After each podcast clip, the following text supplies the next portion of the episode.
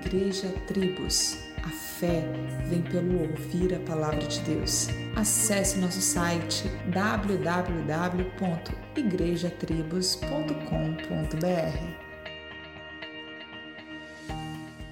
E o que estava sentado sobre o trono disse: Eis que faço nova todas as coisas. Apocalipse 21, 5. Deus criou o homem, o mundo e tudo que nele há. Mas nem mesmo Adão, antes do pecado, experimentou a graça do novo nascimento, como o Senhor prometeu em Sua palavra aos que fossem chamados ao arrependimento e salvação. Uma nova criatura como está escrito em 2 Coríntios, é uma obra sobrenatural e milagrosa da parte de Deus para com a pessoa que ele escolheu. E esta nova criatura não é uma alteração da atual para uma condição superior ou inferior. É uma regeneração, é um novo nascimento. E quem nasce de novo precisa de leite. E é isso que a palavra de Deus promete: crescendo em graça e conhecimento do Senhor, sendo transformado de glória em glória. E o mais maravilhoso de tudo isso é que esta nova criatura agora é apta para conhecer e compreender as coisas que outrora não sabia nem entendia. Deus salva pessoas de forma sobrenatural e isso é bondade e misericórdia do Senhor. Portanto, pregue a palavra a tempo e fora de tempo. Tenha um excelente dia